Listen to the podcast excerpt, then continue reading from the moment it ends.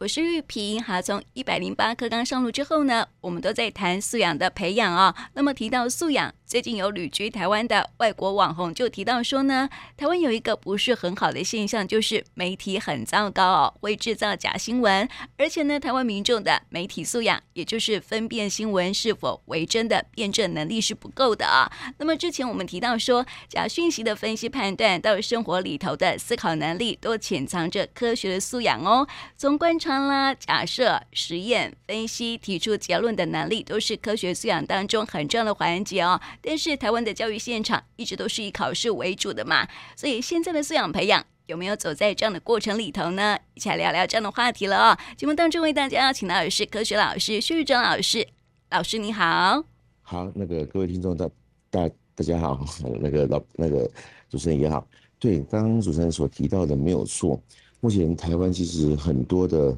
呃，为什么会有假讯息去从事，甚至基本上你会发现假讯息啊，它会日那是日新月异，会不断的进步。那这不断进步就是明明大家都知道可能会被骗，但是依然。还是会被这个这样的一个假讯息所所捆绑住。对，这个捆绑包含了不只是金钱部分，还包含了一些呃我们日常生活中的大大小小的新闻事件，哪怕只是一个台风预测路径，我们就是就会常看到在媒体上面一些很耸动的新闻，然后造成民众很恐慌、很恐慌，或者是一个呃地区的疫情，比如说哈，我们现在南部很多登革热没有错，可是。有时候媒体所报道的标题，往往假如不是那么的呃客观的时候，就会让民众只读标题，是我们之前一直在提的，只读标题，然后就直接下结论。那一下结论的结果，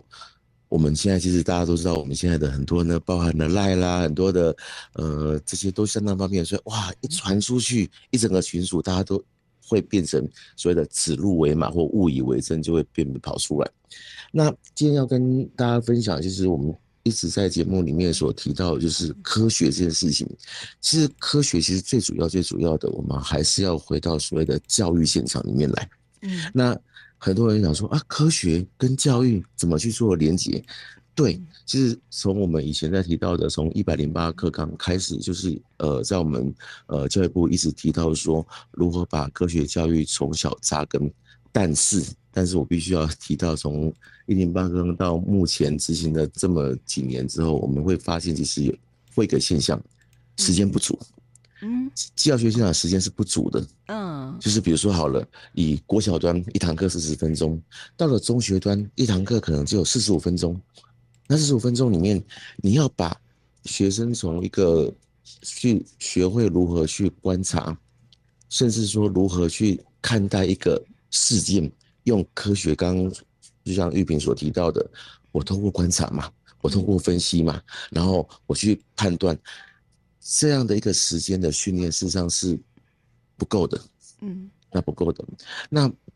为什么不够？比如说，我举个例子好了，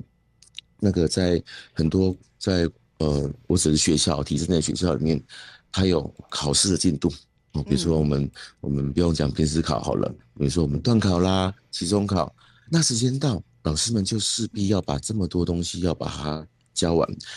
那没有错，刚开始的时候，老师或许可以慢慢教。可是你知道吗？比如说，包含了有连假啦，有各式各样的台风假，或是或是同学请病假，这些结果会造成在教育现场里面，老师就算想要推，可是会发现时间不足。嗯，那时间不足的时候，你有所谓的制式的考试的那种笔试的压力来的时候。就只剩下一条路可以走，就赶快把进度先走完。哦，OK，对。那假如我们的考试一直在处于笔试阶段的时候，以同学来讲，他可能讲说：“我只要对就好啦、啊。”那我就算那个不知道原因，只要我能够写对，我能够拿到所有的分数。从目前我小还好，到国中，国中会考，我们现在所谓的国中会考的那种那种制度，基本上就是你出一题可能会会相差了。相差的分数相当相当的大，那高中考大学的学测也是如此，所以变成考试引导教学的状况底下，你还是无法去跳脱一百零八课纲要给孩子的精神，就是如何从科学素养里面去学到科学。嗯，对，是目前我们真的在教育这一块的时候，会看到一个让人家觉得很担心的点，很担心的点。所以有时候拉回来的时候，我们常会去回到我们家长，就是我们听众朋友，我们大家可能有孩子，我们家长的部分的时候，其实我们要慢慢的把我们一些的框架去减少。所谓的框架就是不能够再用成绩。尤其是科学这一块哦，曾经说啊，你怎么今天只考八十分？你怎么今天只考七十分？其实我们应该去带孩子的观念，就是说，就算我们家长，就是我们在上次的的的访谈里面，我们提到说，我们家长要本身要要有所谓自己的科学的素养在。其实有时候家长忙，或者说家长跟我讲说，我就是工作很忙很累，这些都没关系。可是当孩子在学校他有特定进度的时候，他拿一张可能。考了八十分、七十分，甚至不及格的自然科方面的考卷的时候，其实我们应该要引导孩子是，我们如何把错的，我们再把它想清楚，或者是有些东西啊，可以从日常生活的想法里面去做连接。你知道吗？现在孩子哈，我我我常常遇到一个小一个教学上的一个亲子状况，我问他们说。苹果，你们吃的苹果，吃的水果，是吃水果的哪一个部分？哦，那答案是果实哦。嗯、那个孩子很好笑，他会跟我讲说：“老师，我们吃的是一个个体啊。嘿”啊，其实这个你不能 怪孩子哦，说怎么跟个体？那个课本不是有，参考书不是有？你们也，可是孩子认为，偶尔加几条捧个一颗苹果，他们就认为一颗苹果就是一个苹果的个体。再加上他可能以前在看一些卡通，那卡通我们都会拟物化、拟人化，然后想说他说哦，甚至还有那种苹果姐姐之类的，他的几个个体，他不知道说其实他不是在吃一棵树，嗯，所以类似这些啊，其实这些你知道吗？尤其在都都会市的孩子，他们更容易有这个现象，因为可能在乡乡乡村的孩子，他可能嗯很容易就知道哦啊，我们就吃那个果实，我把它摇下来，我把它弄下来，对，可是，在都会区的孩子，他会被训练成，我就短时间里面我就要速成，所以导致他在接受真正的科学教育这一块，他遇到了一些也不是困难点，他会发现说，他反正我就把它背起来，可是我也不知道原因。那我们学校学校端他一直强调素养素养，然后会出很多素养题，可是孩子在这一块不见得会跟得上的时候，他就很容易。失去他原本本来就有的能力。嗯，对，哎、欸，是。刚、嗯、老师说哈，很多学生都会想说哈，为了考试能够成绩好一点哈，所以就干干脆把答案背起来哈。呃，但是啊，我发现说哈，从我们呃从小到大哦，发现说其实背哈，其实会随着年纪的增长，然后他就又忘记了哈，除非你真的能够理解他，对不对？对，我觉得很多东西是跟日常生活有关。我举，我再举个例子啊，比如说在我们国中啊，会讲到圆周运动。那圆周运动呢，会有所谓的向心力这种东西。那其实我们不妨去想想说，家里面那个洗衣机在脱水的时候啊，啊，那个洗衣槽它也是在在做个圆周运动。OK，然后或者是我们那个。那个在在孩子在车上的时候，车子突然急转弯的时候，它往某个方向偏，那也是一个圆周运动，会有向心力的概念。其实我我讲这些事实上是很很表浅的部分，可是我们可以从这里面跟孩子去对话。那孩子他或许会把学校所教的，哎，他突然想说，对，学校有讲向心力，可是可能老师也有讲，可是。毕竟老师在讲的时候，在课堂上说实在的，孩子有时候真的会分心掉。可是当我们回到家里面的时候，我们日常说说，来你看一下，是不是感觉跟你课本有些有相关？那慢慢的，他就会开始想要去跟生活上去做连接。我都觉得科学教育就是要去跟生活连接，因为你从生活连接里面，你才会观察，你才会提问。否则我们现在很多时候就是孩子不知道怎么问。因为他发现，只要一问了，就会被人家问说：“你为什么连这么简单的问题也在问？”其实这是一个很危险的事情。嗯，我们或许我们小时候的确会被这样的这样去去挑战过，就是我们问问题，老师就会说：“阿厉害，很很简单的问题都不会。”所以造成造成我们当爸爸妈妈的时候，我们对孩子也会无形中有这种反射动作，这不是错。那只是问题是，以前我们这样的时候，因为以前的东西少，现在的东西真的比较多元。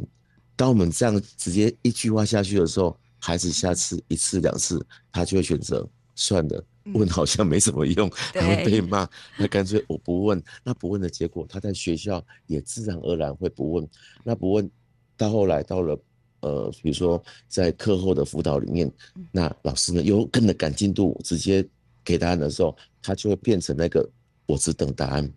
我只等答案。那等到慢慢长大以后，他可能到了工作场域。他真的就只等指令，他没有办法去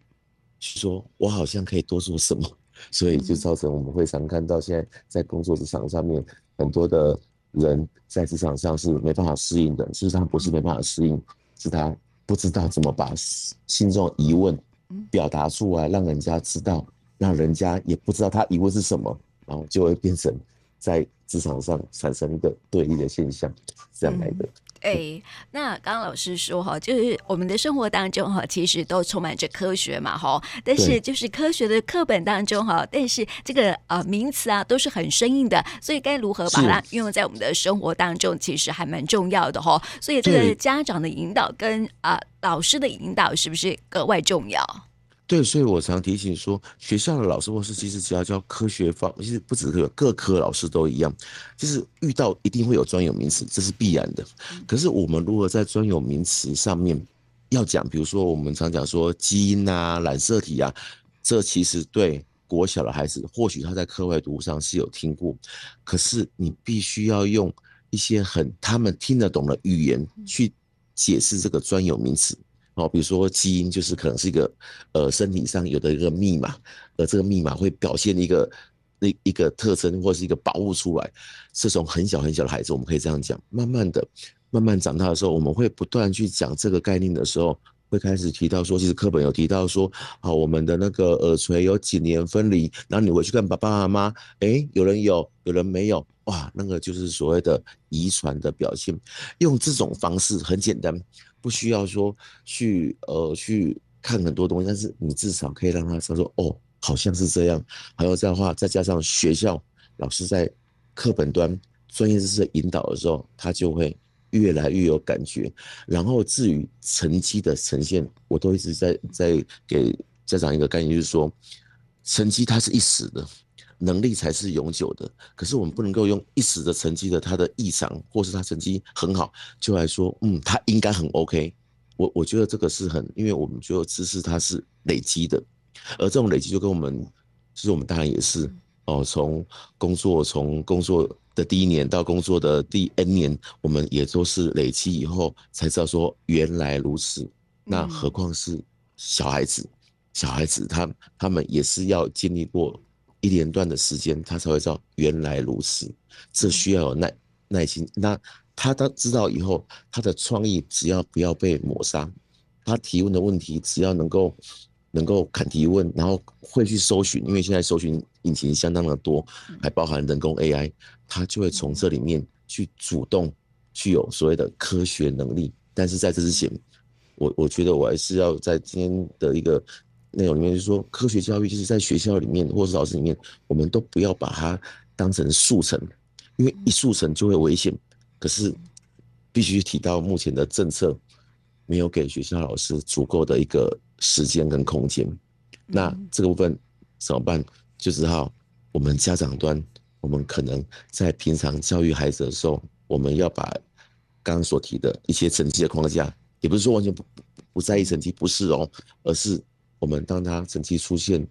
那种波动的时候，我们要慢慢给他引导，然后给他一点信心，否则很容易就就他他会把它当成背的科目处理，就背起来再说。嗯，他一旦背起来的时候，其实他就不想去思考，他就会想要说我就等，因为很多东西是要背没有错，可是他能够想清楚说哦，原来跟日常有关，他就会发现其实生活是很美好的，而不是。中学每天就是很早起床，然后搞到很晚回家，然后就整整个时间就是就是那个样子。我觉得这对一个正在成长的孩子，他很可惜。嘿，嗯，对，还有另外一个点哈，就是不问问题哦，是一个这个问题嘛哈。但是啊，我觉得发现说哈，就是可能很多家长很重视成绩哈，然后啊，师长都很重视成绩嘛哈。那么再加上时间的压力哦，嗯、所以哈，我们是不是在科学实验当中哈，就嗯啊，就很怕失败？对，因为其实大家都有一个想法，就是说我今天科学就是有个假设，然后我会有一个预期的结果。然后，当我发现结果不如预期的时候，第一个想法是，嗯，我做错。对了，的确可能会有做错，因为操作的部分。可是，当我们却发现说我们都没有做错的时候，怎么它还是这个问题？代表它有可能是一个新的发现。嗯、那所以，我们的科学教育是一定要同学一定要做到这样才可以，才可以 OK。就是这不只是中学哦，连大学端有时候也会这样哦。所以，变成孩子们在接受刚刚刚刚主持人提到的。失败这件事情，他缺乏经验值，然后他缺乏失败，认为失败是错的。他不知道其实失败某种程度就是新的发现，或是新的契机。然后我们从失败里面搞不好下一个就会是成功的开始。他没有，他只是在失败这里被被挡住下来。所以我觉得孩子失败，我们家长其实要一起共学，你知道吗？嗯、我们这样也会心里面不好受，这是。当家长，所有家长会的感同身受。我们有些不好说，阿凯亚呢？啊，已经读成这样，怎么还会失败？对，还好他在这么小年纪有遇到失败的经验，实验出来有遇到失败，因为这些失败可能是别人遇不到的，我们被我们遇到了，我们就可以知道说，从中里面来找寻失败的的可能性，还有为什么会失败，还有这个失败到底是有没有意义的？我们让这个失败成为下一个成功的养分。我觉得这很重要。嗯，不是有一句话说“失败是成功之母”吗？对对对，我们从小读到现在，可是往往我们都会忘了这句话。对啊，我们都很害怕失败。失败成功之母没有错，但是下一次就一定要成功。先去找失败，那这样不行，所以我们就会就会落入以前。因为事实上，真的以前我们所学的，我说实在的。呃，我所有的家长都会知道，现在孩子所学是很复杂，这是大家都知道。可是我们的心态也要跟着改变，嗯，不能再用以前说啊，以前我都这样读啊，怎么现在这样读都不行？因为真的不一样，因为现在资源真的丰富丰富许多，哎呀。嗯，没错哈，所以你看啊，这个很多科学家，包括这个爱迪生哈，他就是在啊每一个失败的过程当中，然后寻找可以继续研究的一个这个点哈。所以呢，这个失败其实也是生活当中很必须，在科学研究当中很必须的哈。所以呢，千万不要因为一时一时的失败，或是时间上的压力啊，或是成绩上的好坏哈，然后呢，就让啊自己对科学失去了信心跟兴趣了哈。还有就是说哈，每一个呃科学。哈，非常重视的是一个探究精神哈，这跟我们的生活是一样的哈。我们如果在生活当中哦缺少了探究的精神，我们都会觉得这个生活哈就好像一成不变一样哦。所以呢，鼓励大家，其实不只是孩子哈，家长也应该要在生活当中找寻乐趣，然后找寻探究的精神哈，然后不要怕失败哈。呃，跟孩子一个这个呃，应该是说互动也好，或者是呃跟孩子的在成绩上面啊，在学啊、呃、学业上面啊。我们都应该这样彼此的互相鼓励啦。对对，就是说，其实不管校园现场老师或是呃家长们，我都觉得没有错。我们有一个望子成成呃成龙望女成凤的一个一个莫名的压力，但是我觉得真的要放轻松，而这个放轻松无形中也让我们少去重新能够看到一些新的，跟孩子一样看到新的一个一个。一个发现出来，真的，这这这很难得，但是我们真的就是放轻松。对，没错哈，这个学啊素养的培养哦，就是培养一个哈可以带着走的能力哦，这是格外重要的哦，不是只有成绩而已啦哈。我们也提供给家长来参考。那么今天呢，就谢谢许宇哲老师来到我们节目当中，谢谢你。好，谢谢玉萍，谢谢大家，拜拜。